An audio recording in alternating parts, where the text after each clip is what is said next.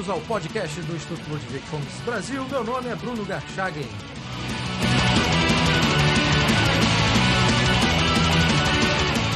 Hoje eu converso com Paulo Eduardo Martins, jornalista e comentarista.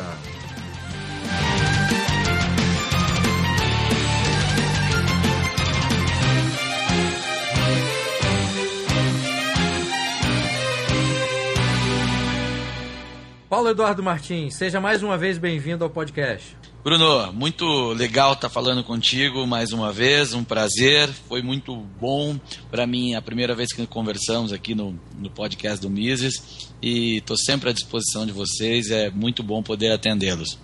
Obrigado, Paulo. Bom, Paulo, a campanha eleitoral nem começou oficialmente, mas o PT já tem mostrado de forma bastante vigorosa de que forma vai agir contra os inimigos do partido. Mas um aspecto que tem me chamado a atenção é a exposição de gente do partido que antes agia mais nas sombras, nos bastidores, e que agora tem vindo a público para se posicionar de forma é, mais vigorosa ou virulenta. Né? E eu me refiro especificamente ao artigo que foi publicado no site do PT e foi escrito pelo Alberto Cantalice, que é vice-presidente do partido e coordenador das redes sociais. E nesse texto ele faz lá uma lista negra de inimigos do partido, né? É, que inclui aí Reinaldo Azevedo, Augusto Nunes, Diogo Mainardi, Lobão, Danilo Gentili, enfim, uma turma aí. Eu queria te perguntar, Paulo, como é que esse tipo de reação pode ser interpretada? Bruno, eu sei que a gente tem no, no podcast do Mises um público mais jovem. E talvez esse público precisa ser esclarecido é, de um ponto que é muito importante. Tende-se a pensar que o PT mudou né, o PT está radicalizando a partir de agora. Não é isso. Esta com esse comportamento desse pessoal do PT mais radical, vamos dizer assim, como esse Cantalice que cita, nomina jornalistas a serem perseguidos, ele é originário. Esta é, na realidade, a origem do PT. Essencialmente, o PT é isso. O PT lá no início, 89, lá nos anos 80, é, a pauta deles era de forma. Era uma coisa bastante horrorosa mesmo, é, violenta, como é que a gente começa a ver agora novamente. Por que, que isso aconteceu? Eles tiveram que esconder esse pessoal, o PT é muito pragmático, né? O PT para atingir um público maior, fora desse pessoal comunista mesmo que quer fazer a revolução, o PT teve que civilizar-se.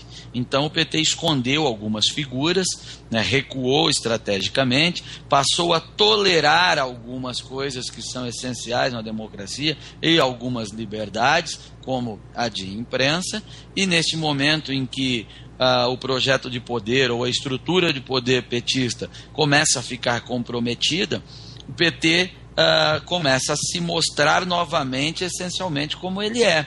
E aí há dois pontos há sim uma, uma parte do, do partido que volta a ganhar força, a força de ir dar a cara, mesmo como é um cantalice da vida, que ele está, começa a mostrar para o resto do partido: olha, tá vendo? A gente precisa controlar esses caras, porque eles estão nos fazendo mal. Ao mesmo tempo que uma outra parte do partido entende que resgatar esse discurso é, originário e totalitário mesmo, sem pudor, ele faz com que o partido se una, é a volta do partido à base para que o partido possa se reconstruir. Então, hoje, para as duas alas do PT, aí uma ala mais pragmática quanto a ala mais uh, de origem, uh, mostrar a própria cara é interessante, que eles são isso mesmo. Isso demonstra o, o perigo que a gente vive hoje. O ambiente político uh, é bastante desfavorável à democracia, ou a liberdade, vamos falar assim de uma forma mais ampla, porque essa força política que é o PT, ela é ainda predominante, tem o poder, tem método para agir, tem recursos para agir e está disposta a agir. A manifestação dessa gente é a prova disso. De qualquer forma, como você mesmo falou, a, diferença entre essas duas alas é a forma como se, se manifestavam publicamente. Mas nos bastidores agiam de forma combinada e com uma violência que só sabe quem ou é, conhece uma parte do partido de forma direta ou indireta, ou quem eventualmente sofreu ou continua sofrendo dessa pressão que eles conseguem imprimir em vários segmentos da sociedade privada. Né? Imagino que você, como jornalista, não deva ter escapado de uma parcela, mesmo que mínima, dessa pressão. Então, o que eu queria te perguntar é: além disso que a gente está vendo e a partir daquilo que a sociedade não viu ainda e não está vendo, o que mais a sociedade brasileira de bem, a parcela de bem da sociedade brasileira, pode esperar dessa atuação do partido nesse, nesse período pré-campanha e durante a campanha? Eu acredito que a sociedade pode esperar, Bruno, um comportamento muito uh, de combate, de, de ataque mesmo dos petistas a qualquer um ou a qualquer coisa que seja um empecilho para o seu projeto de manutenção do poder.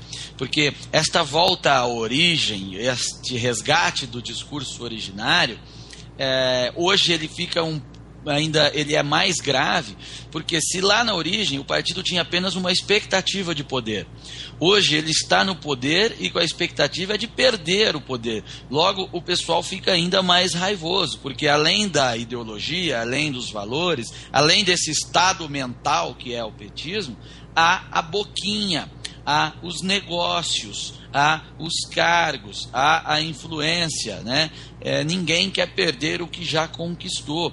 E quando você vê, se vê diante de uma situação que você pode perder o que já conquistou, uh, os ânimos se exaltam muito mais. Portanto, eu espero do PT nessa eleição, inclusive é, qualquer tipo de ameaça, de pressão, eu falo até de dano físico mesmo. Não vou me surpreender se isso acontecer, porque os ânimos são para isso. Ah, ah, o medo de perder as posições já conquistadas faz com que os, qualquer recurso disponível possa ser utilizado sem nenhum pudor. É exatamente o que eu espero deles. Quais são, na sua avaliação, Paulo, as consequências políticas dessa radicalização que foi controlada durante um período, como você mesmo falou, essa radicalização que emergiu de forma bastante forte e, ao mesmo tempo, essa clivagem social que faz parte da retórica política do partido e que o PT sempre fez, como você também observou, e que tem sido explorado de forma bastante evidente após o episódio das vaias a presidente no primeiro jogo da Copa. É, você vê aí o discurso do ódio, né, baseado aí numa relação tensa de classes sociais que eles sempre alimentaram e voltaram a alimentar fortemente agora. Tenho dúvidas se isso pega, porque, enfim, aí a gente tem que entrar naquela história de teorias das classes, elas existem, se há sentimento de classe, se não há. Eu não acredito em nada disso, até porque há mobilidade. Não é? Então, o sujeito que era pobre e ascendeu um pouco na vida, ele, ele muda as suas necessidades conforme ele vê as coisas. Não carrega aí um sentimento de como se ele fizesse parte de um time e tal e tem que lutar por esse time, como eles precisam, como eles pensam, né? E tentam usar isso para jogar uma parcela da sociedade contra a outra. É... O, o problema, Bruno, desse desta imposição do PT, de pauta do PT, é, há um, aí um problema e uma virtude, para dizer a verdade. É, o problema é que se não houver uma reação da imprensa e de oposição para mostrar para as pessoas qual é o problema desta pauta do PT, eles vão dominar completamente, vai deslocar o eixo da discussão para uma extremidade e daí o que a, a gente vai entender como bom, né, você muda a referência. Né? Você arrasta o ponto referencial. O que a gente vai entender como bom e aceitável, lá num discurso lá na ponta esquerda, ainda será muito ruim para o país, para as pessoas, para o indivíduo, certamente.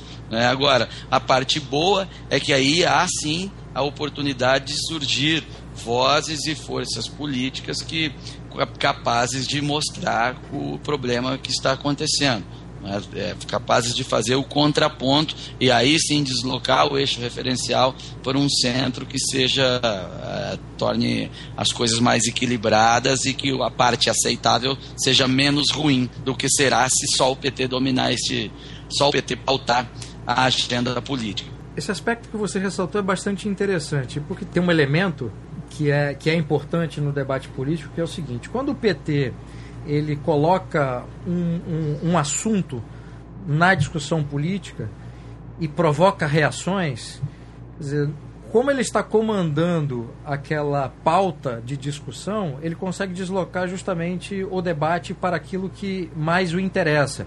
Exato. E mesmo aquelas reações contrárias, elas costumam beneficiar o partido porque eles conseguem fazer de, isso de forma muito inteligente. Então o que eu queria te perguntar, Paulo, era o seguinte: como é que é possível reagir a aquilo que o, que o PT apresenta, mesmo que no seu campo de, de, de jogo, digamos assim, é, sem entrar no jogo do partido? O primeira, a primeira coisa que você tem que fazer para não cair num jogo, evitar um jogo, é entender esse jogo. É entender as regras desse jogo e entender a cabeça do jogador que está fazendo está do lado oposto do seu competidor. Esse é o primeiro passo. Essa conversa que nós estamos tendo aqui é exatamente para é uma reflexão sobre esse jogo e quais são as regras dele. A partir daí, entendendo isso e diagnosticando isso, então você vai olhar todo o movimento do governo, o movimento do PT, vai considerar isso que a gente acabou de expor e vai se posicionar. Agora, é preciso ter coragem para se posicionar, porque a pancada vem e esse é que é o problema. Como eles agem de forma organizada e eles têm massa e método para isso, ah, quando você aponta o problema da pauta em que eles impuseram, ah, a, a, reação é tão forte que te induz a ceder em alguns pontos para buscar uma conciliação, que é inclusive um dado da, da postura, né, da, da mentalidade nacional, conciliar sempre. E aí eles acabam ganhando sempre acabam ganhando sempre. Isso aconteceu agora, neste caso das vaias, a essa incompetente nefasta presidente que é a Dilma Rousseff. Quando ela esteve lá, foi vaiada na abertura da Copa.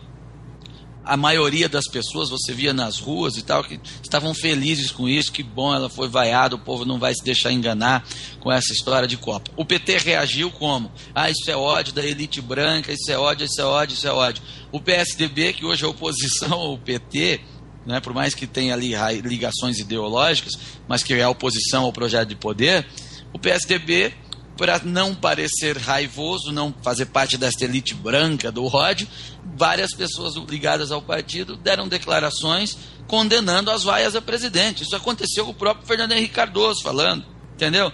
O, o, o, PT ganhou a discussão. Exato. O PT ganhou. Ele deslocou para o lado dele e ganha. Aí o pessoal cede, mas ele acaba sempre ganhando. É, é preciso entender isso. E não ceder. Vaiar Dilma é um ato de civismo. Tá? Quem não está no jogo ou quem entende o jogo é isso que tem que dizer. Vaiar esta presidente incompetente e símbolo de um projeto de poder totalitário é um ato de civismo. E além disso, ajuda no resultado da seleção, né? Porque no primeiro jogo a seleção ganhou e no segundo, que não teve vai, não ganhou, né? Exatamente. Então, também, em termos tá de superstição futebolística. Eles atrapalham até nisso. Você se alinhar ao PT, até no futebol você apanha. é, um, um, dos aspectos que você citou aí foi a reação de, de, de parte da sociedade brasileira com relação às vaias, ou esse apoio que houve, mesmo de quem não estava no estádio. É, você acha que parte da sociedade, uma parte significativa da sociedade brasileira, Paulo, já percebeu esse jeito do PT de fazer política e está reagindo, inclusive nas pesquisas de intenção de voto, que tem, tem havido aí um aumento da rejeição do atual governo e uma, e uma redução na intenção de votos. E se você acha que, que já há essa percepção de parte da sociedade brasileira, qual é que pode ser o resultado eleitoral disso? Já, Bruno, eu acredito que já há, noto isso, que há uma percepção, porque aquele domínio deles na imprensa, que ainda é muito grande, hoje você tem aí uma meia dúzia de vozes que conseguem demonstrar alguma coisa. Então é um arranhão que se faz ali. Depois há a realidade, há a prática. Há o petista enchendo o saco do povo lá na quebrada, lá na periferia, cobrando do cara fidelidade por causa do programa X, do programa Y não é? Depois há a percepção das pessoas na ineficiência do serviço, depois há a percepção das pessoas da corrupção, que é uma coisa absurda. Dificilmente em outro período da história houve tanta corrupção no país, e aí a informação chega também graças a Deus e ao seu Zuckerberg, o Facebook, a internet, que criou um canal em que o fluxo de informação é livre, bastante livre, e aí as pessoas têm, passam a ter o conhecimento de muita coisa. Né? Não, não há mais aqueles tantos filtros é, financeiros, é, ou enfim, de grandes organizações que às vezes estão amarradas por uma coisa ou por outra. É, a, a internet proporciona isso. Então, e proporciona inclusive organizar alguma militância e dar é, militância espontânea que eu tenho visto, inclusive, e dá aí peso para um, um, dar um grande fluxo para um, um nível de informação que não era interessante ao governo, que a máquina, que a parte tradicional jamais faria. Né? Isso vai alterando aos poucos, né? porque o processo tem que ser repetido. É, acontecendo isso, isso altera sim a percepção das pessoas. Eu noto isso, a gente tem o feedback aqui em televisão, eu tenho feedback na rua, né, porque como sou um, um rosto conhecido aqui no, no, lugar onde eu atuo, as pessoas te abordam, pelas mensagens que eu recebo também no, Facebook ou em outros meios, é, alterou o eixo. Alterou. Eu quando estreiei na televisão, Bruno, o PT estava com 167% de popularidade. Eu estreiei fazendo exatamente o que eu faço hoje, apontando os problemas do petismo, a vocação totalitária, as incoerências da esquerda, todo esse negócio. Eu apanhava demais, demais, demais, demais, porque era um ET na coisa.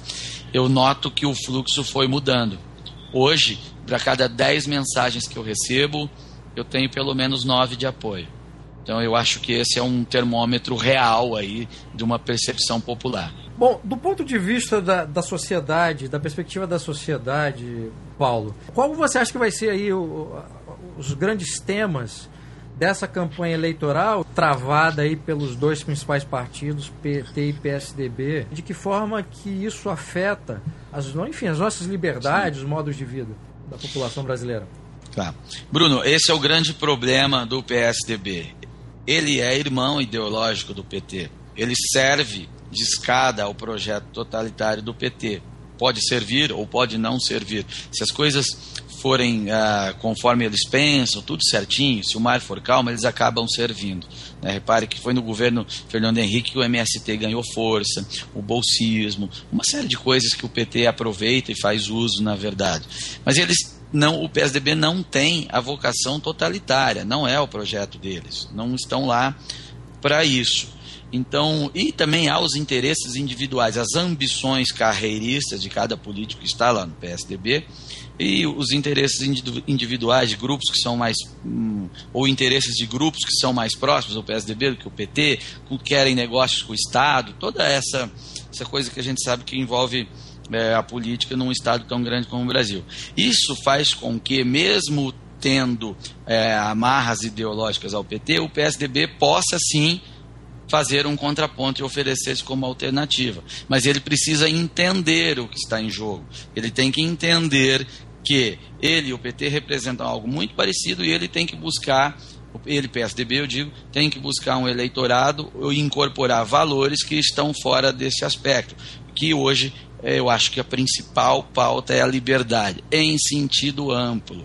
Né? Se você tem o partido no poder, que tem obsessão por destruir a liberdade, seja ela qual for, é claro, fica muito mais tranquilo, muito fácil você fazer uma guerra de valores com ele, fazendo uma defesa de liberdade, se é que você acredita nela. Aí é possível fazer. Não sei se eles farão. Se eles se apresentarem simplesmente como o meu posto de saúde será melhor do que o seu, vão perder a eleição, mais uma vez, que é o que eles fizeram na outra, nas eleições passadas. Né? Se eles entenderem a guerra de valores e falar, ok, a gente acredita lá num Estado, numa intervenção, mas esses caras estão passando do ponto, nós vamos por outro lado, aí é possível que eles consigam capitalizar toda é, uma boa parte dessa insatisfação e da população que tem medo.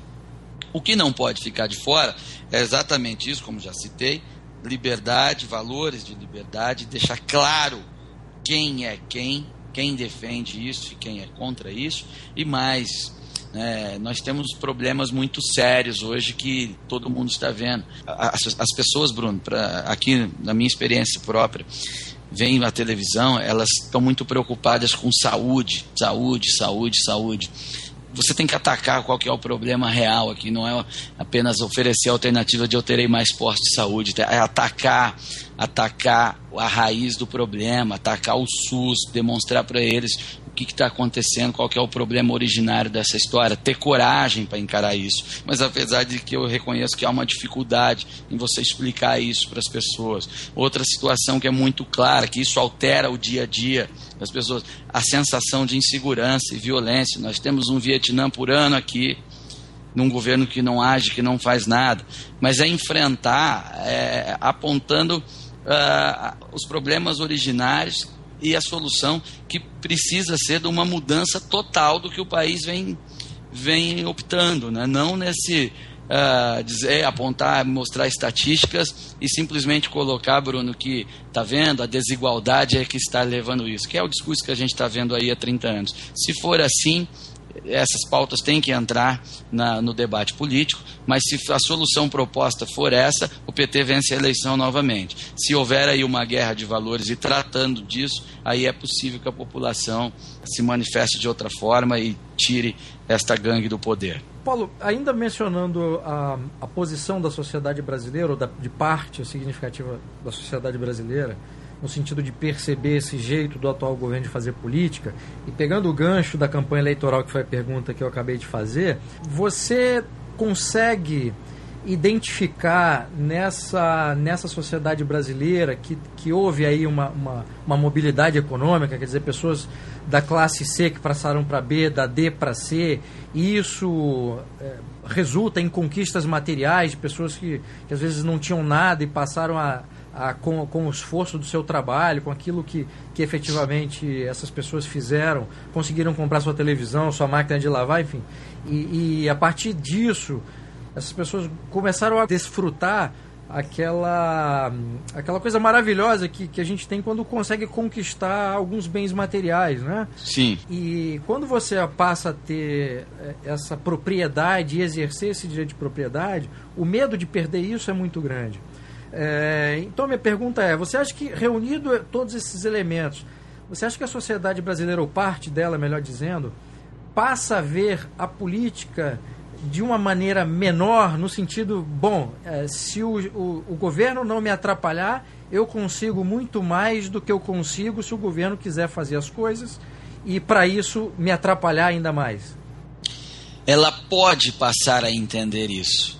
O problema é que nós vivemos ainda num monólogo. Naquele nosso primeiro bate-papo aqui no MIS, é, eu falei disso, que havia um monólogo de ideias.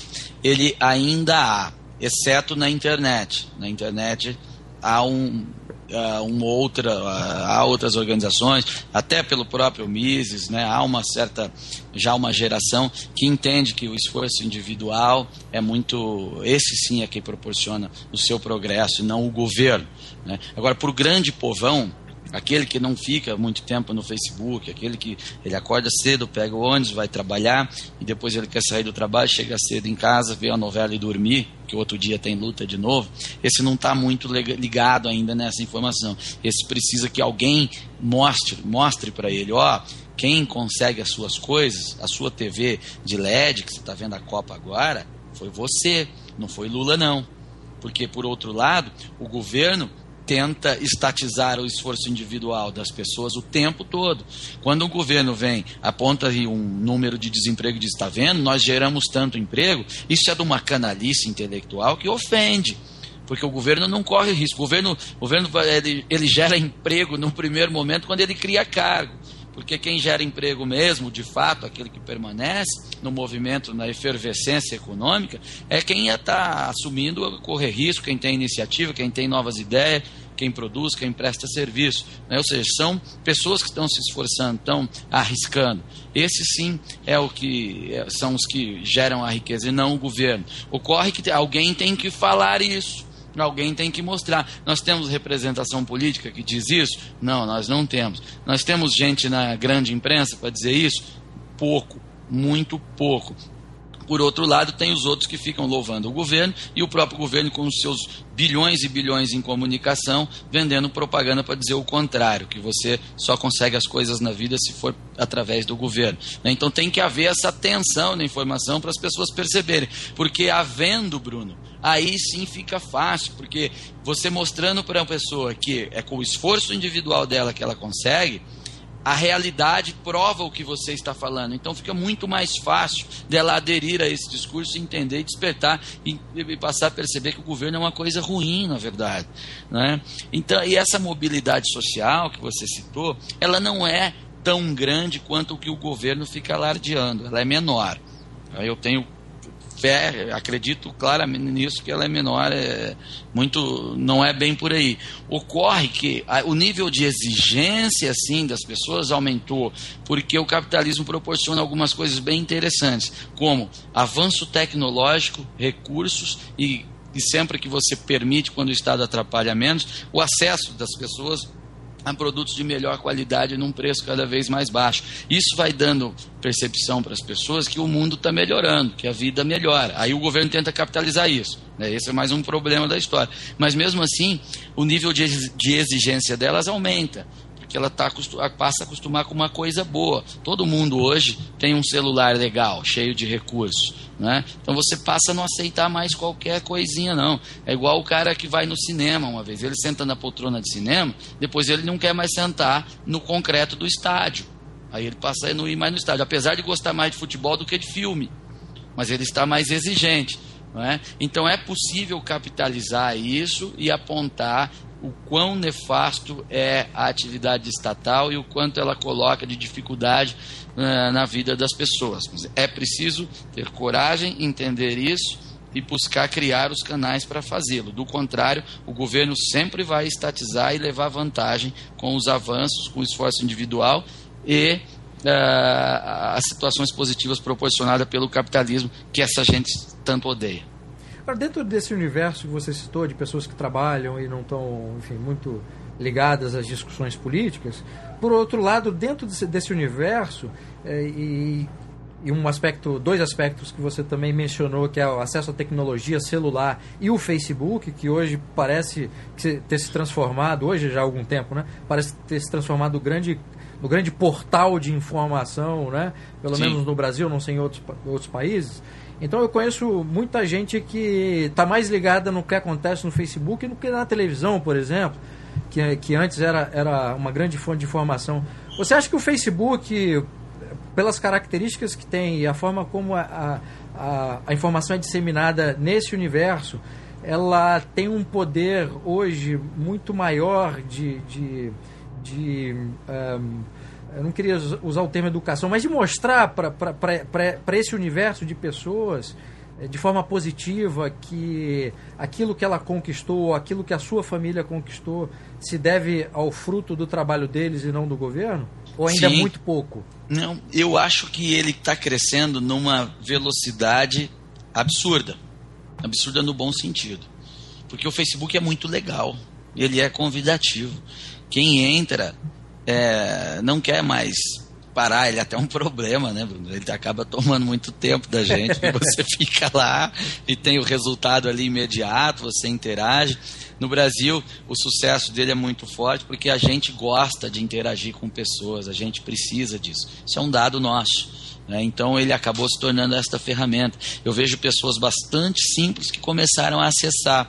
Então ele está crescendo. Eu não sei se né, para esse este uh, período eleitoral já, o Facebook será assim tão forte, tão definitivo. Mas eu tenho certeza que ele exercerá uma força muito grande, sabe? Eu estou com o meu Facebook aberto aqui nesse momento. O último vídeo que eu postei foi visto por. alcançou 865.938 pessoas. Uau! Essas são pessoas que não viram na televisão a maioria delas, porque a maioria também nem é do, do Paraná, nem estavam ligados lá, são públicos diferentes, Bruno. Então, veja, a, aquele vídeo foi visto pela audiência da TV e depois por mais quase um milhão de pessoas fora dela. Entendeu? Então, ela é, é uma ferramenta fantástica. Se não existisse, esse um milhão de pessoas não teria, não teria visto uh, aquela ideia que eu coloquei. Né? Então, qual que é o impacto disso? Ainda é, é muito difícil de medir.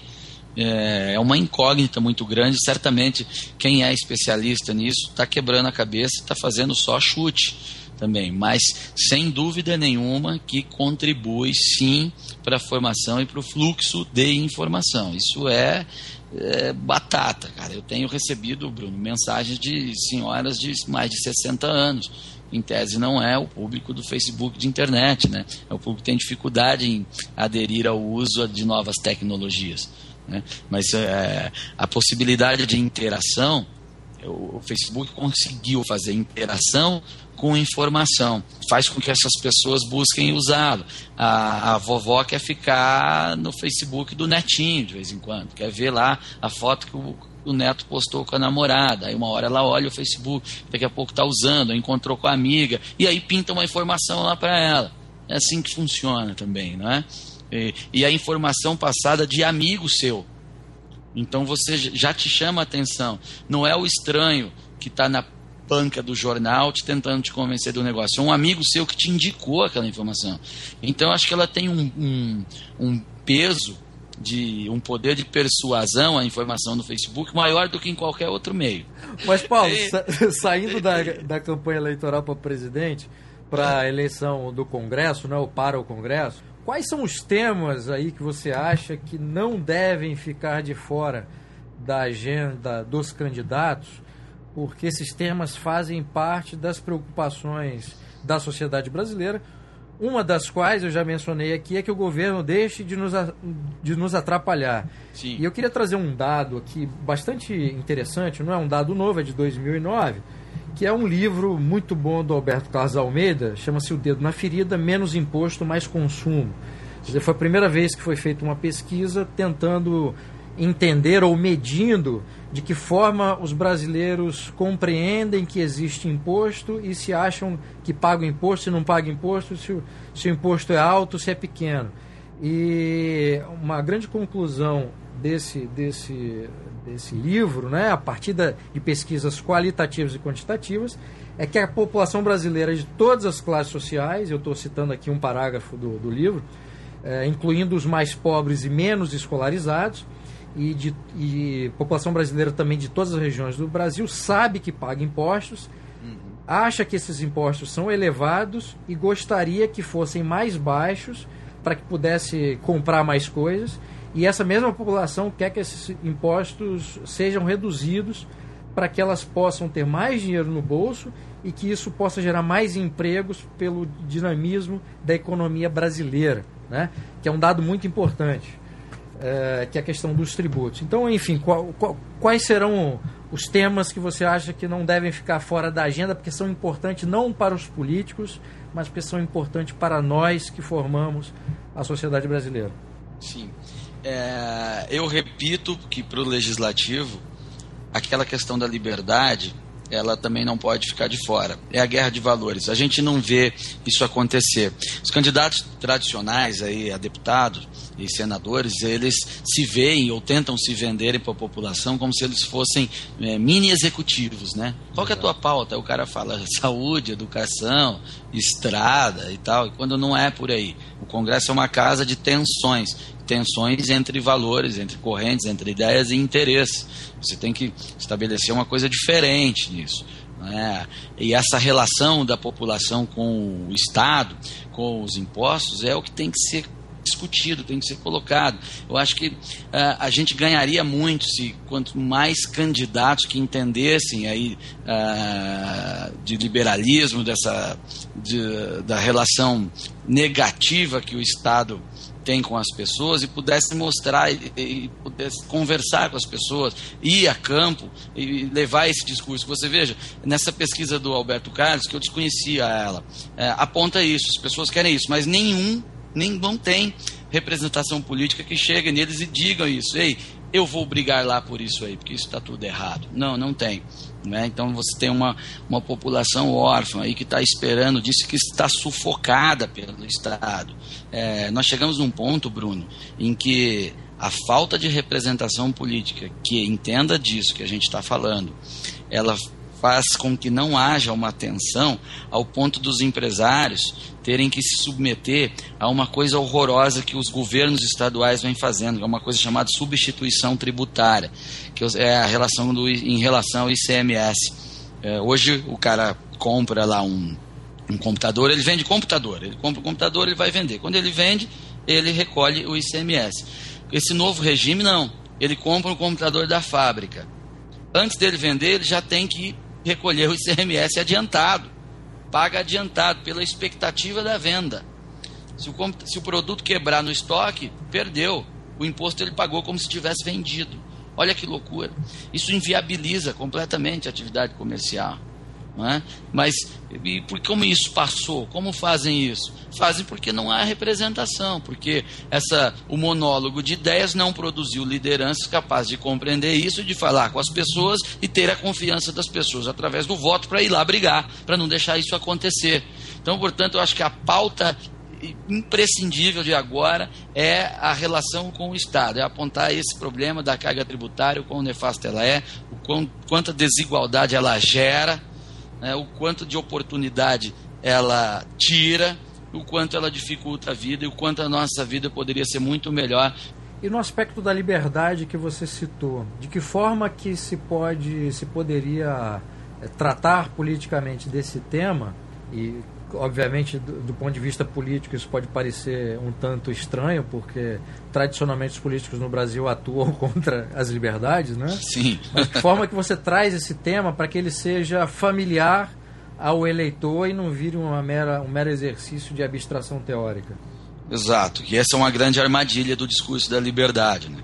Você, ele fica abstrato e ninguém entende o que está acontecendo, que você tem que apontar onde é que a liberdade do cara está ameaçada e onde é que ele não tem liberdade, para que se torne palpável para ele, para que ele note que ele perdeu a liberdade ou que ele, uma liberdade que ele poderia ter, já nasceu sem ter e poderia ter. Mas a que fica mais clara, na minha visão, porque essa sim é palpável e as pessoas não querem, elas entendem, é a liberdade de informação, a liberdade de imprensa, a liberdade de expressão.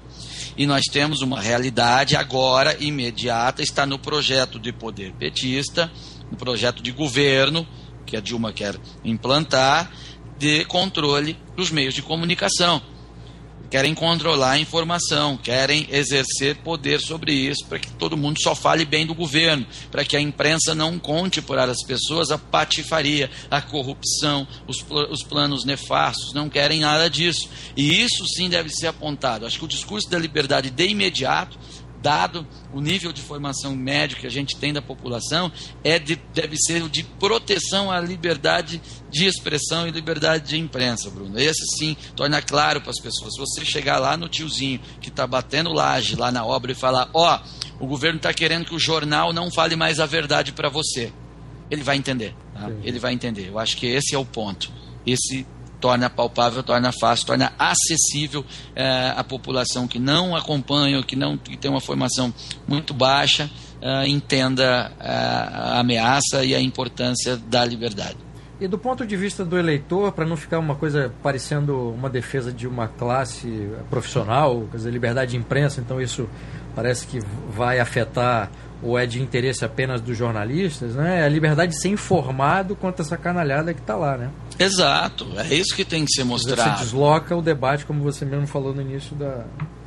Uhum, você estabelece uma outra referência. É você chegar lá no, na reuniãozinha, lá no bairro, e falar, mostrar um jornal com a capa assim, ó, desvio de um bilhão na Petrobras, e mostrar o outro.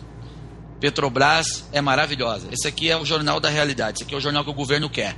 É isso que eu tenho que você veja, entendeu? Aí as pessoas vão entender a relação. E aí entende a gravidade. E esse discurso é irrefutável, porque você pega os documentos do PT e mostra em seguida. Tá lá, tá aqui, ó, tá o plano, tem a declaração deles. Torna-se irrefutável porque é real e as pessoas não querem isso. As pessoas gostam de verdade, Bruno. As pessoas não gostam de mentira, não. Uma das coisas mais legais que eu ouço o tempo inteiro é você fala a verdade. As pessoas que gostam do meu trabalho, né? Você fala a verdade, que bom, que bom, que bom. As pessoas gostam de verdade. Então, o discurso de, de proteção à liberdade de imprensa, liberdade de expressão, ele é forte e tem apelo popular, sim, ao contrário do que esses idiotas que estão aí pensam.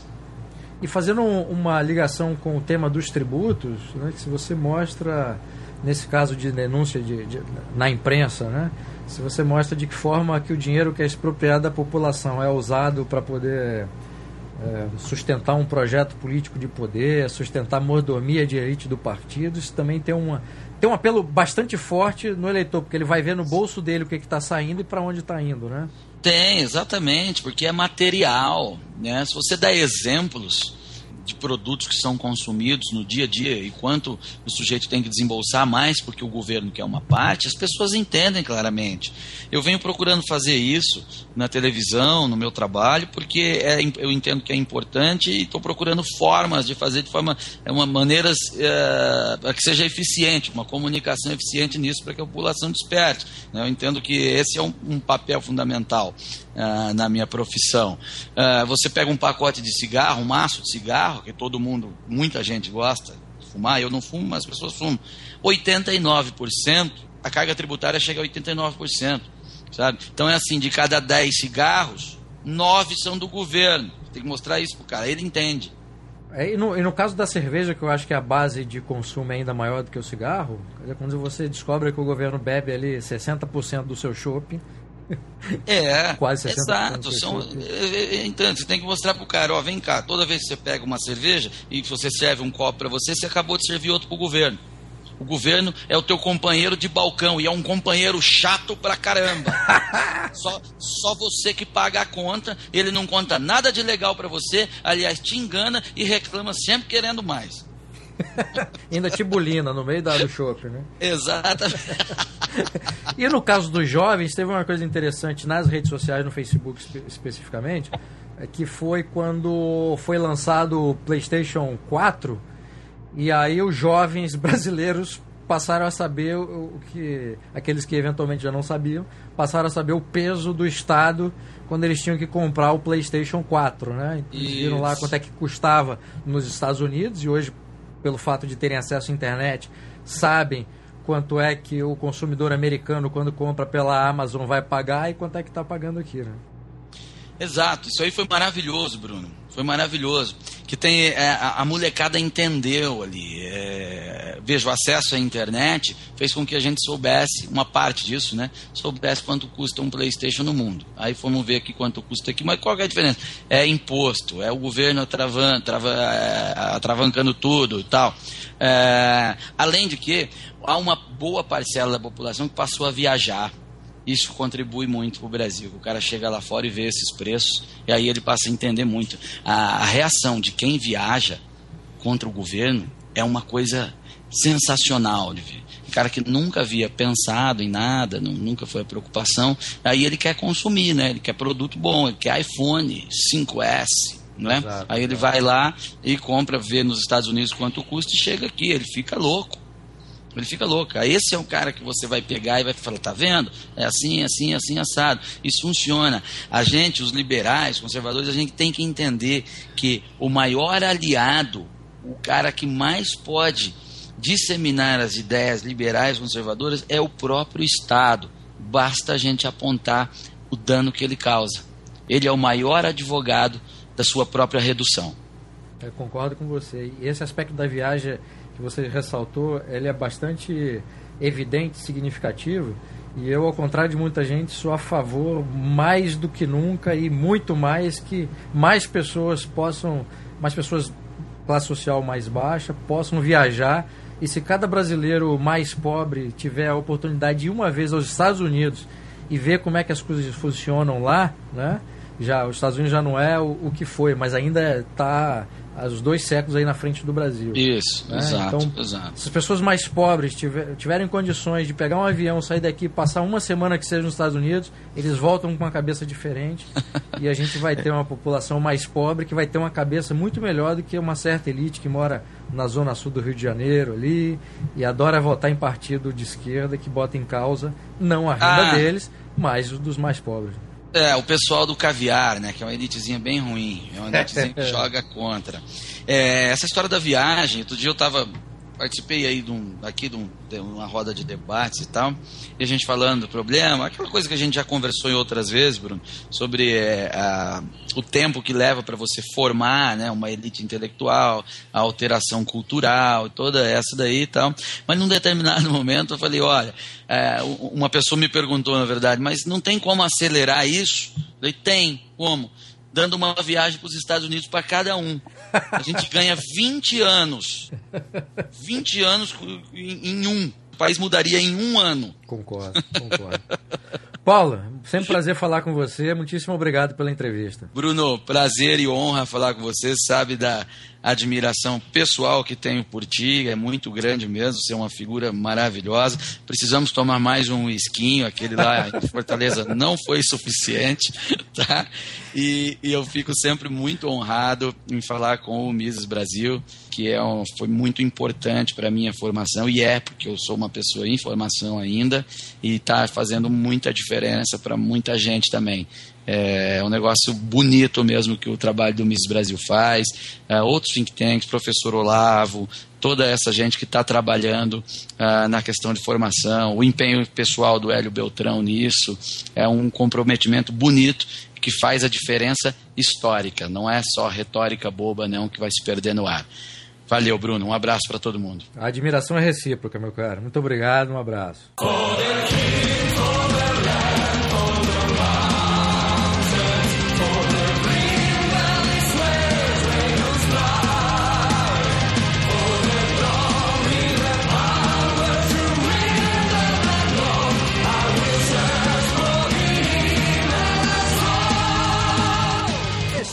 podcast do Instituto Ludwig Gomes Brasil. Meu nome é Bruno Garchagen.